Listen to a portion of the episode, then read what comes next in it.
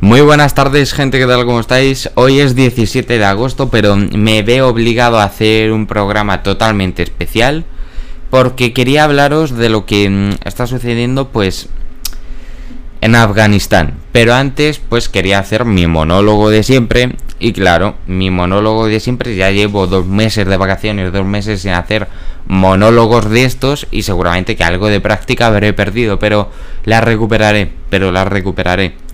Pues em, muchos presidentes han suspendido sus vacaciones por lo de los talibanes. Han suspendido sus vacaciones pues, por lo de los talibanes que están asaltando Kabul, em, Afganistán y todo esto. El presidente de Afganistán se ha visto obligado a huir.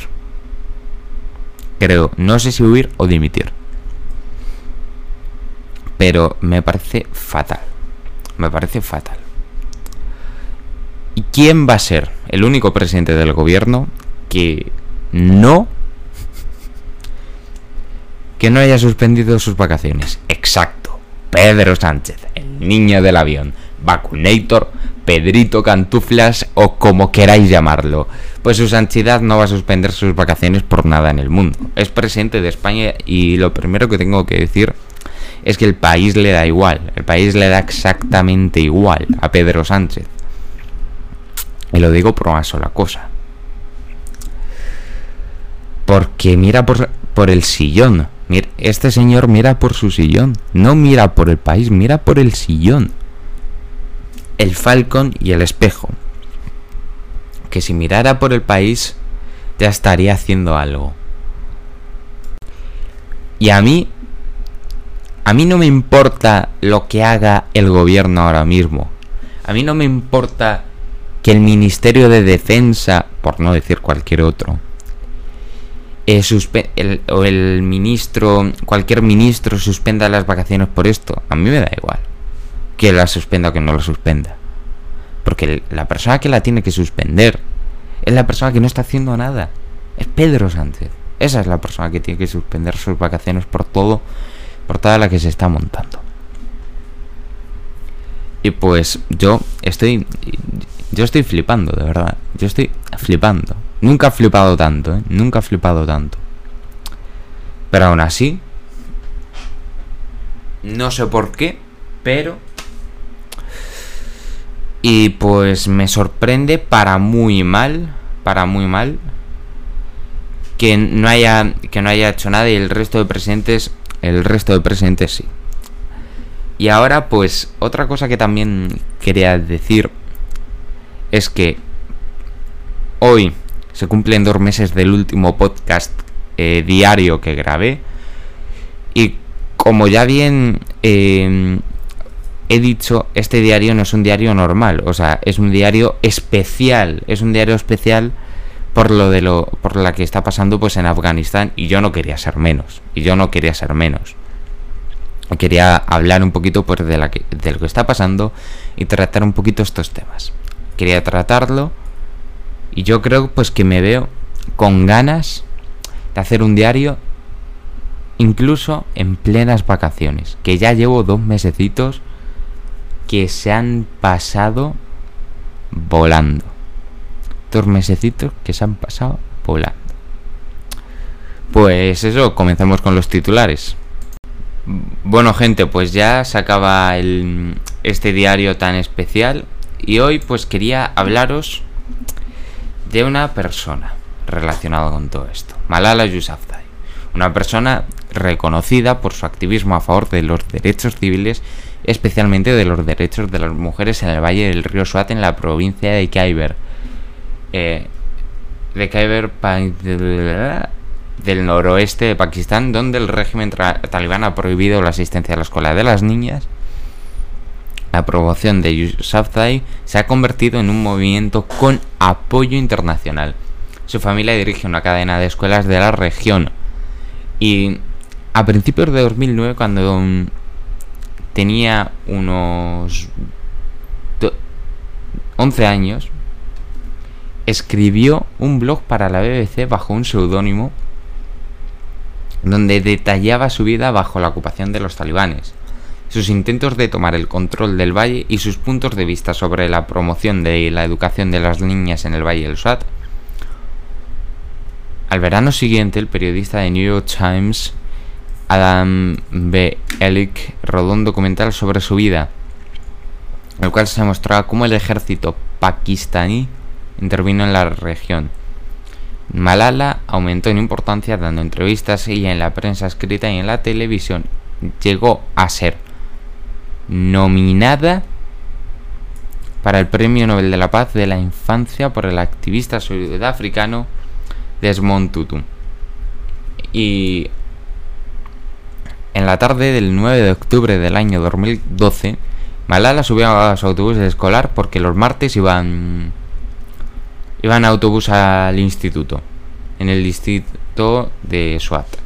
Un, un hombre armado entró, preguntó por ella, llamándola por su nombre y luego la apuntó con una pistola y le disparó tres veces. Una de las balas dio en el lado izquierdo de la frente de Malala. La bala atravesó la piel a través de la longitud de la cara y luego atravesó su hombro. En los días posteriores al ataque, Malala permaneció inconsciente y en estado crítico, pero su condición mejoró lo suficiente como para que se la pudiese enviar al hospital Queen Elizabeth de Birmingham, en Inglaterra, para rehabilitación intensiva. El 12 de octubre, eh, un grupo de 50 clérigos musulmanes en Pakistán emitió una fatua contra el que trató de matarla, pero los talibanes reiteraron su intención de matar a Yousafzai y a su padre. Saadin Yousafzai. El intento de asesinato conmovió a la comunidad nacional e internacional en la, Malala. De Tushwell escribió en enero de 2013 que Yousafzai podría ser la, adolescente más famosa del mundo. Y el enviado especial de la ONU para la educación global lanzó una petición de la misma ONU en nombre de Malala, exigiendo que todos los niños de todo el mundo estén en la escuela a finales de 2015, lo cual ayudó que Pakistán ratificase pues el derecho a la educación. En 2013, 2014 y 2015, Time incluyó a Yousafzai como una de las 100 personas más influyentes del mundo. Fue premiada con el premio National Youth Peace Prize, el premio Sarajov, y se dirigió al Pleno de las Naciones Unidas en 2013. Y en 2014, en mayo, se le concedió un doctorado honoris causa y también en ese mismo año había sido reconocida con el Premio Nobel de la Paz. Esta historia pone los pelos de punta. Así que bueno, hasta septiembre tengo una cosa que quería contaros. Porque hoy se cumple un mes de una cosa que me pasó a mí. Que no era más, nada más y nada menos que un sinus pilonidal. Pero quiero contaros la historia al 100%. Nos vamos al 16 de julio. 16, viernes voy al gimnasio por la mañana, todo bien, todo correcto, salgo con mis amigos y yo pues no tendría ningún síntoma hasta ya bien entrada la mediodía, el mediodía. Era 12, una del mediodía, cuando pues empecé a encontrarme regular. Empecé a encontrarme regular, yo eh, tenía eran unas sencillas agujetas que las tenía por los brazos y también las tenía pues por el coxis. Y mm, se lo dije a mi padre y estuvo muy contento. Yo, porque había trabajado, eso quería decir pues que había trabajado. Y pues pasaron de ser agujetas a ser una picadura de mosquito en esa noche. Porque no era ni una picadura de mosquito. Pero eso fue lo que me dijeron, que tenía una picadura de mosquito y se acabó. Esa noche dormí muy poco, la mañana siguiente me encontré algo mejor, pero ese día ya fue cuando empecé a quedarme plof, a empezar a notar que no podía con mi vida, tanto que me acabaron diciendo era un sinus pilonidal y que teníamos que ir al médico. Tanto que fuimos al, médico al día siguiente. pues, ¿qué pasó? Que a, la mañana siguiente, que estaba ya fatal, me dolía muchísimo. Eso era síntoma de que lo peor había pasado ya. Era que estaba a puntito de explotarse. No podía ni sentarme ni levantarme. Tanto que fui al médico. Y pues mm, dijo que el calor era bueno para que se explotara. Y que tardaría dos tres días. Y mi padre entre esa noche y al día siguiente. Ni esa noche, ni al día siguiente, ni el... Ni en dos, ni en tres días explotó. Se explotó ese mismo 19 de julio, lunes, sí. Sí. Y fue nada más llegar a casa. Tanto que mm, se me quitó muchísimo pus, muchísimo pus. Me encontraba, pues pasé a encontrarme que no podía ni andar a bastante mejor porque ya pues me encontraba mucho mejor, ¿no? Que ya podía pues hacer más cosas, ya podía andar sin ningún problema. Podía dar pues ya algún pequeño paseo. Pero todavía pues no podía hacer mucho. A lo mejor pues andar... Esa misma mañana pues me podía andar ni 100 metros. No podía, pero ya por la tarde pues podría andar un kilómetro o dos sin ningún problema. Tanto que el martes eh, no tengo ningún problema tampoco. La medicación me produjo un efecto secundario que era diarrea. Eh, me encontraba... Bueno, mejor no.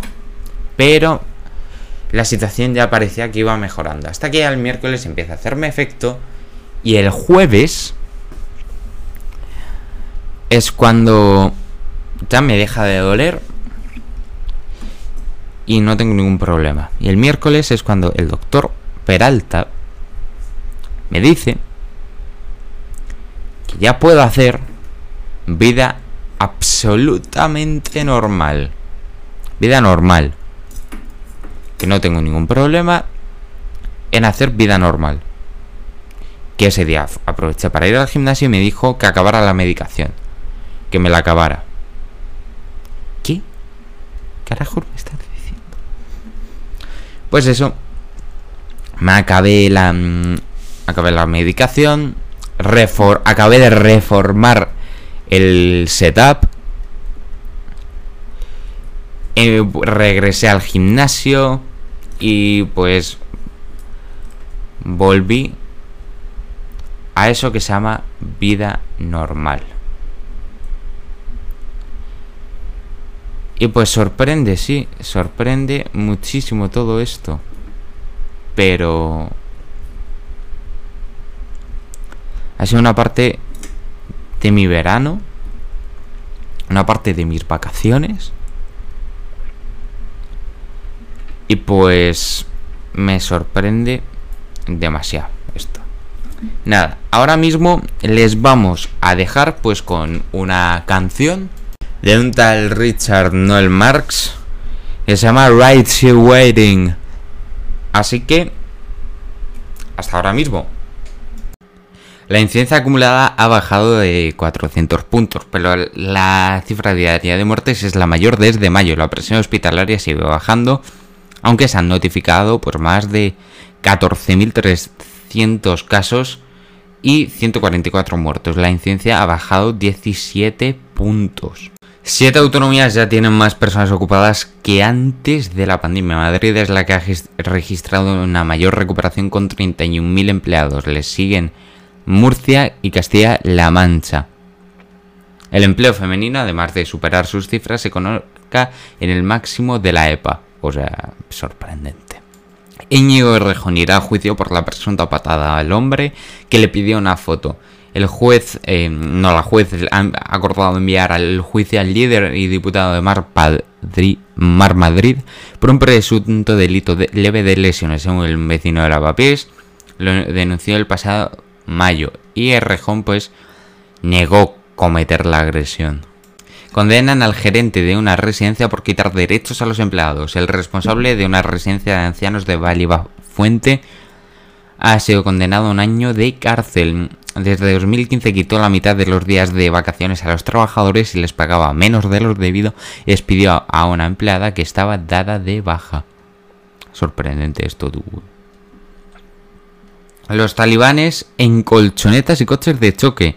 Los radicales se llevaron sus fusiles a los coches de choque y a los gimnasios, entre otros sitios, donde celebraron entre risas su victoria en Afganistán. ¿Por qué los talibanes derrocaron al gobierno afgano en ocho días? Documentos oficiales publicados por el Washington Post en diciembre del 19 ya auguraban el fracaso de la intervención militar Estados Unidos, el ejército afgano apenas estaba equipado y los talibanes y gobernantes ya habían negociado la rendición. Y muere un ciclista arrollado en un accidente con tres vehículos implicados. El francés, un francés de 20 años, conducía a gran velocidad con un coche de alta gama por Fuengirola. Arrolló al ciclista de 41 años y arrancó una palmera. Dio negativo en un test de alcoholemia. Madre de Dios.